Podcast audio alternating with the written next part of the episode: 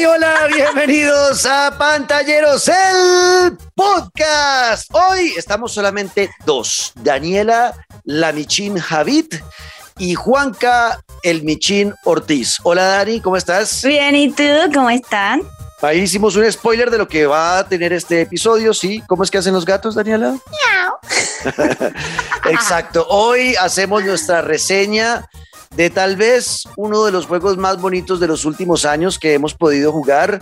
Un juego que para personas que no son tanto de animales como yo, se sorprendió bastante de lo que disfruté de este videojuego. eh, y de lo que despertó en mí. Pero bueno, eso lo vamos a hablar más adelante. Luis Carlos anda de vacaciones, ya estará de regreso la próxima semana. Dani sale de vacaciones y pues nada, yo seguiré acá hasta finales de diciembre. No importa, pero estamos con toda en pantalleros el podcast. Bienvenidos.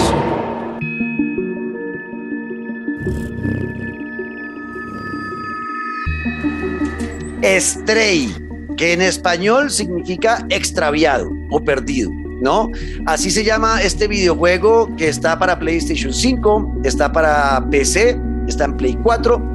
Es un juego muy bonito de Ana, Ana Purina, es que se llama ese, ese, ese estudio, ¿no? Dani? Annapurna. Eso, Ana Purna, es que Ana Purina.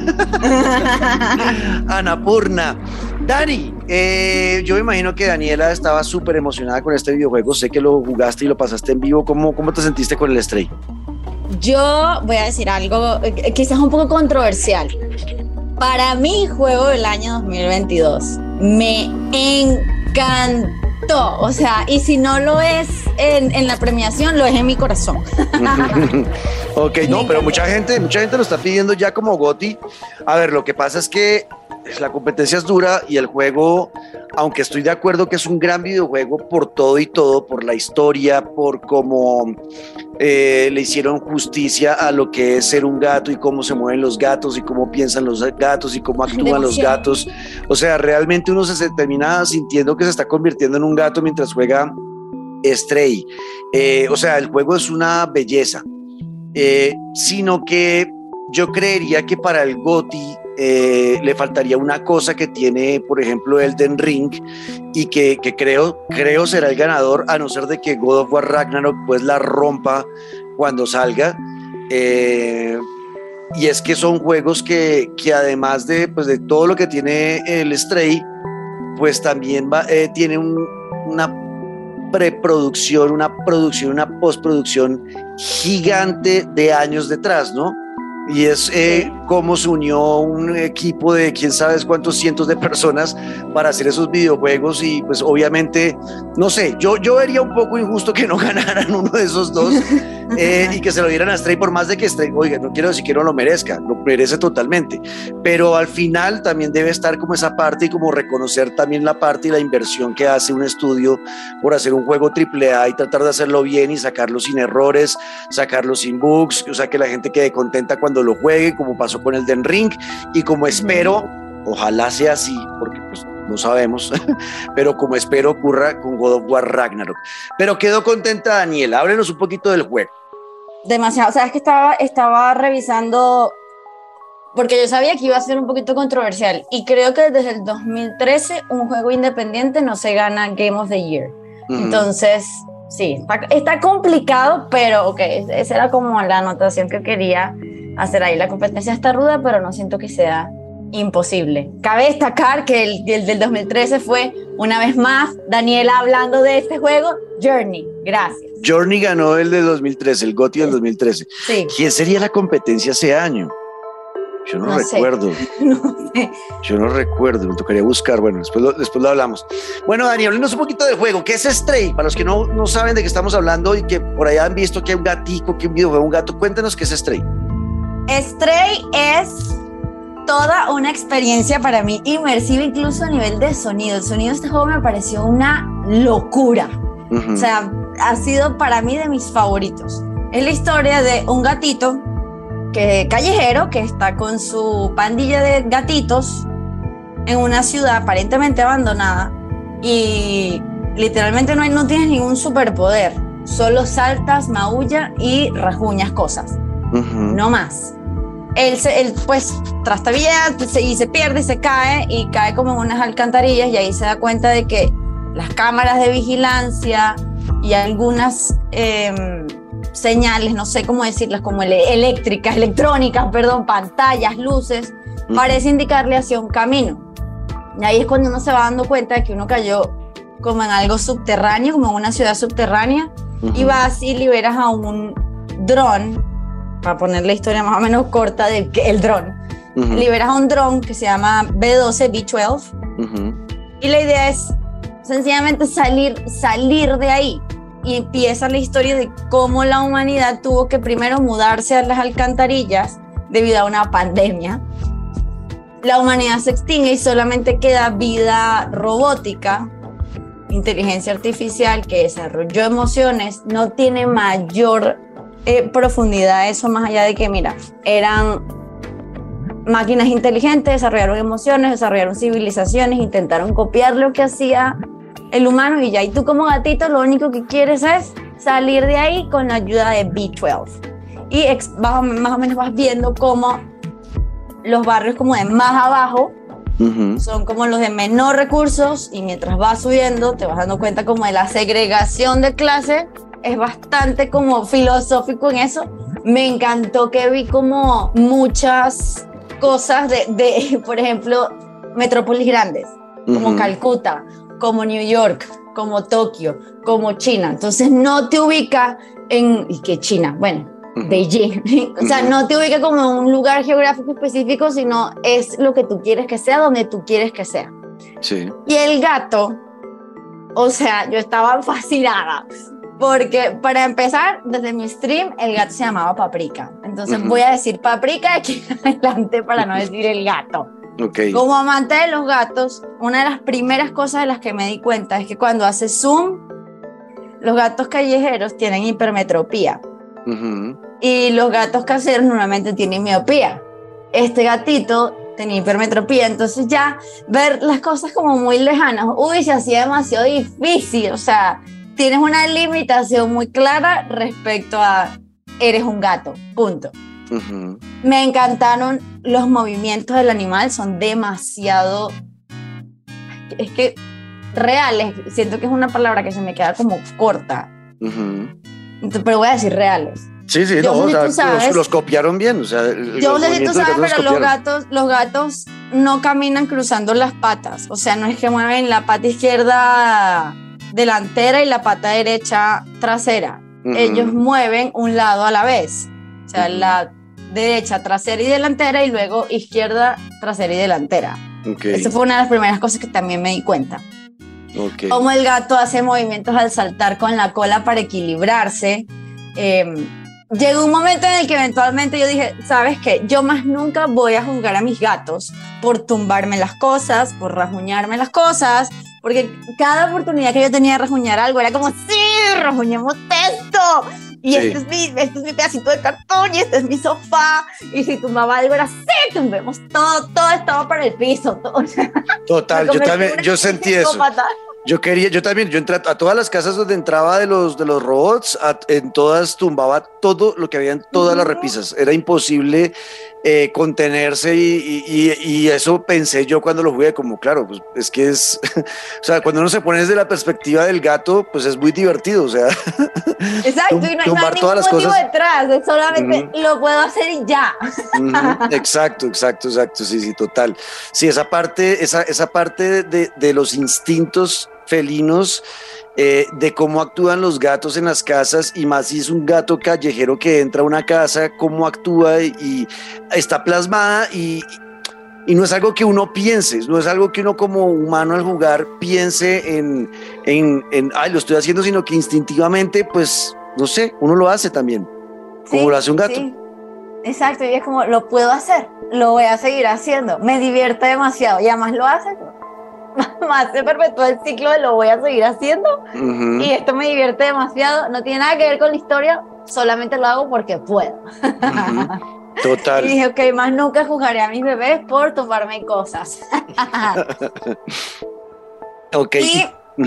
Dime, dime. No, continúa, continúa. No, o sea, para mí es una maravilla en todo sentido. Siento que la historia tiene la longitud perfecta, o sea, más largo me daña la experiencia.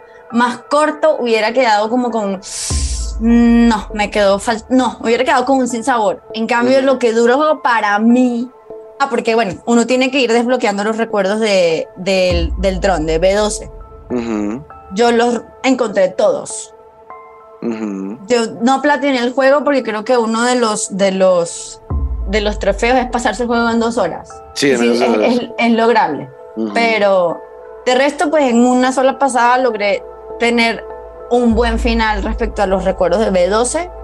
Y uff, wow, qué llorada la que me pegué. O sea, en el juego sí lloré bastante. Las veces que el gatico sale herido, yo estaba como, no, Paprika, Paprika, no, por favor. Y o sea, no. Y, o sea, y yo veía a Paprika y veía a mi gatito. Y yo, yo, he sufrido estas cosas con mi bebé. Total. Era un juego que me dio en el corazón, muy cercano. Claro, claro. Bueno, pues desde el punto de vista de una persona que no es de mascotas, que nunca ha tenido mascotas, sobre tú, solo he tenido un pollito de esos que se ganaba uno en las piñatas de colores. Eh, me gané un pollito fucsia, el pollito llegó a mi casa conmigo una noche, le hice una cajita, un saco que me ha regalado una tía en una Navidad de esos sacos que, que uno se lo pone y le pica todo que tiene una lana, yo no sé qué lana es, qué carajo, que uno termina, que uno me uno se, uno se pone eso y termina todo irritado y con, y con roncha en todo el cuerpo. Con alergia, sí. Exacto, entonces es un, era un saco calientico y yo, bueno, para que no le dé frío esta noche y lo arropé con el saquito, lo puse una, un nidito ahí bien cómodo al pollito y el otro día cuando me levanté feliz a ver mi pollito cómo estaba, pues amaneció muerto porque lo ahogué, lo asfixié con el, con el saco. Es la única experiencia que he tenido con una mascota, nunca más he tenido una mascota eh, nunca mis papás me dejaron tener mascotas tampoco. Mi mamá siempre quiso, pero mi papá era el que no dejaba porque mi papá tuvo un trauma con un perrito de niño y, eh, sufrió mucho y él dijo, nunca más vuelvo a sufrir yo por animales y tampoco dejó que sus hijos sufrieran por animales. Entonces yo realmente nunca he tenido una mascota. entonces, claro, el approach para mí es totalmente diferente de una persona un poco más eh, insensible hacia el amor animal eh, y más empujado, impulsado por lo que todo el mundo me decía, es un gran juego, es un gran juego, es un gran juego, jueguelo, jueguelo, jueguelo. Y yo, pero ya lo jugó todo el mundo. Y no, por favor, lo queremos ver a usted jugando este juego. Yo, bueno, entonces lo jugué y oh sorpresa, me sentí que al pasar las, las horas con, con, con Stray, con el gatico, con el Michi, que pues el mío se llamaba Screamer por, por mi comunidad, eh, empecé a desarrollar como esa sensación de qué bonito, me, daba, me derretía de ternura cuando lo dejaba dormir y se oía el ronroneo del, del, sueño, eh, como el ronquidito que tienen los gatos cuando duermen. Eh, me, parecía súper tierno hasta los movimientos cuando se le restregaban las piernas a los robots. Eh, no sé, me pareció muy bonito descubrir parte, una parte como que yo no sabía que tenía, que es esa, que le podía despertar a uno un animal y además un animal virtual, un animal que no es real, que es de un videojuego. Total, o sea, o sea, ni el Tamagotchi. O sea, esto es, yo necesito cuidar de este animalito y quiero que sea exitoso en su campaña. o sea, estamos aquí todos con el con, con Paprika y con el Screamer. Y al desarrollar ese, al desarrollar esa, ese link con el, con el personaje, con el protagonista del videojuego, pues sufre uno más cuando le hacen daño, cuando estaban que los surks, que son los eh, bichos esos que están en ese mundo, que, que son, fueron creados como una bacteria para que se comiera la basura de, del mundo, ¿no? De los humanos, sí. Que eso existe, que, hoy en día, ¿no? Esa, esa bacteria ya la crearon. Eh, pero esa bacteria terminó como evolucionando y, pasó de comer cosas, pues basura, a comer eh, también seres vivos, orgánicos e incluso metal. O sea, los robots también se los empezó a comer y terminaron creciendo. Y yo decía que parecían garrapatas gigantes. Ay, sí, es lo que yo decía. ¿Qué decías tú? ¿Qué parecía que?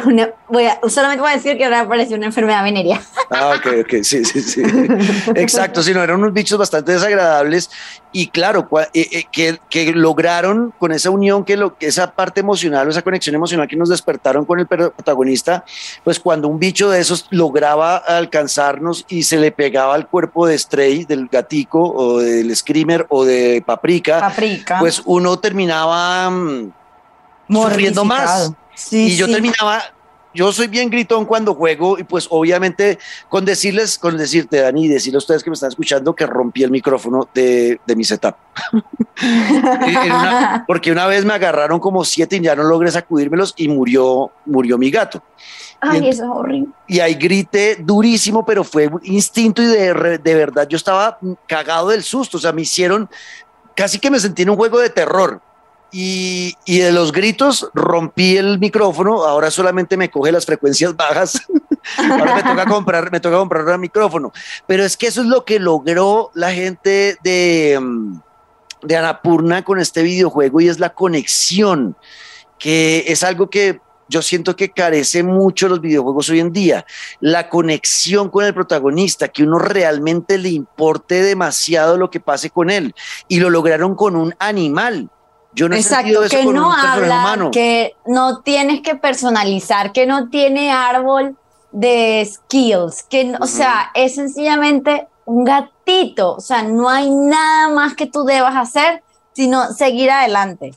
Y yo pienso igual, para mí es toda una hazaña que, o sea, merece una ovación de pie, porque sí, o sea, es decir, yo, yo soy dueña de gatos, pero probablemente eso me tenía un poquito sesgada de que me gustara más el juego. Pero al mismo tiempo mis expectativas eran demasiado grandes sobre el comportamiento de un gato o sobre qué me esperaba del juego. Y para mí me entregaron un juego que 100% y excedió lo que esperaba. Total, total, total. Y, repito, o sea, yo que no tengo pues esa conexión que tiene Daniela con, con las mascotas y con animales, pues obviamente me despertaron algo que no tenía y, realmente me importaba lo que le pasara a, al gatico, al Michi. Así que yo no sé, yo quedo muy contento gráficamente en la PlayStation 5 también es una brutalidad todo el tema. Una belleza. Ajá, el tema del ray tracing y cómo como cada ambiente, dependiendo de la iluminación, se, se pinta eh, y el escenario se siente vivo y las luces y el sonido de las luces, por ejemplo, cuando uno está en los, niveles subterráneos de, de esa ciudad, eh, que usan tanto neón para, para iluminar, se siente, eh, está el sonido del neón, que siempre prendan un letrero neón y vean, si se quedan callados van a escuchar el de la estática que genera esa electricidad.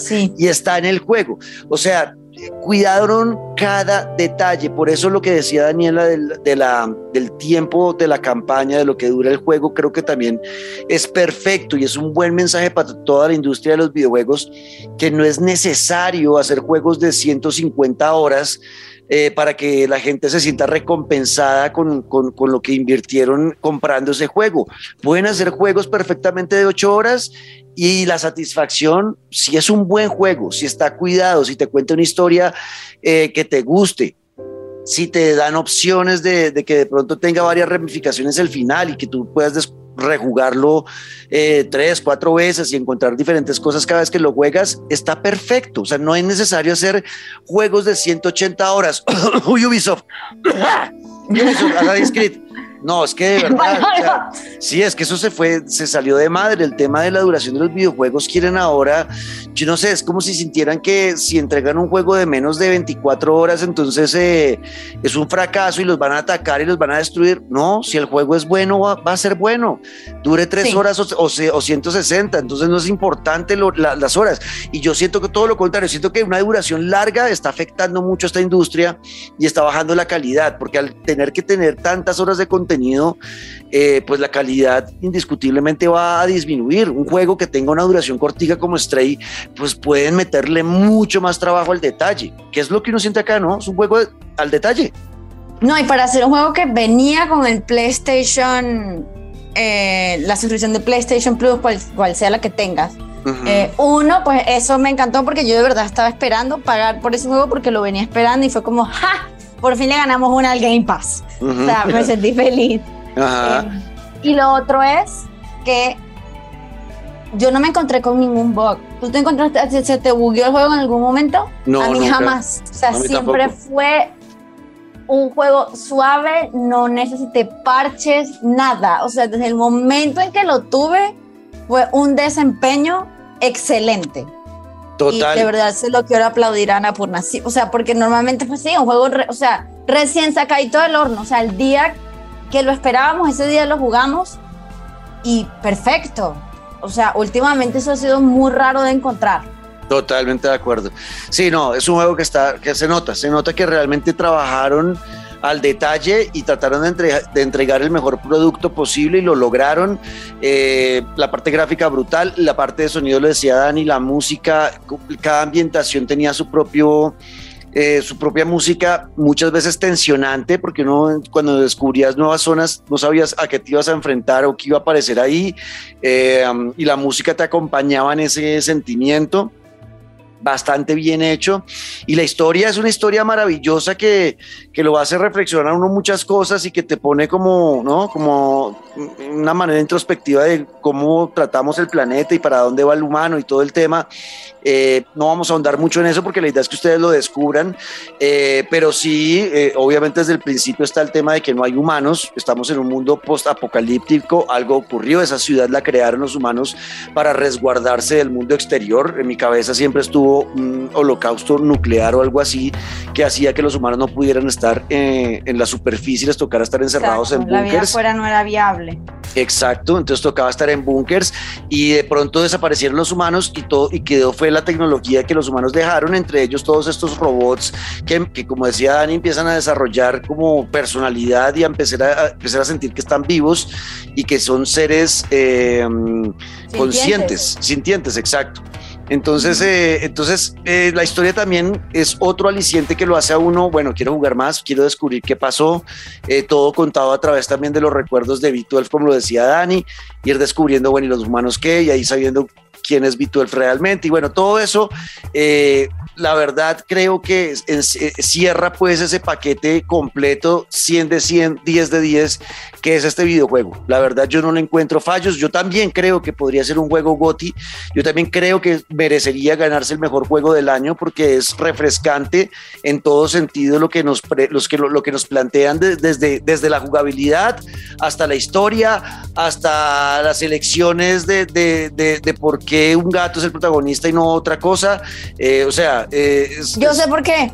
¿Por qué? Porque eso, eso lo leí en un libro que se llama El mundo sin nosotros. Ya hace mucho tiempo, creo que era Nat Geo, o sea, por ahí quizás 15 años. Nat Geo tenía un especial de televisión donde creo que cada capítulo era, era sí, cada episodio era un capítulo del libro. Eh, ese libro yo me lo leí, es demasiado interesante, 100% recomendado. El mundo sin nosotros y es como, ¿qué, ¿qué, sería el planeta si un día los humanos desaparecen? No por pandemia, no por eh, que llegó un asteroide nos aniquila, no, sencillamente nos desaparecimos y ya, dejamos todo como está, nos, integramos ahí, que es como se siente en el juego. Sí. Eh, parte de lo que dice el libro es el único animal doméstico que sobreviviría, es el gato.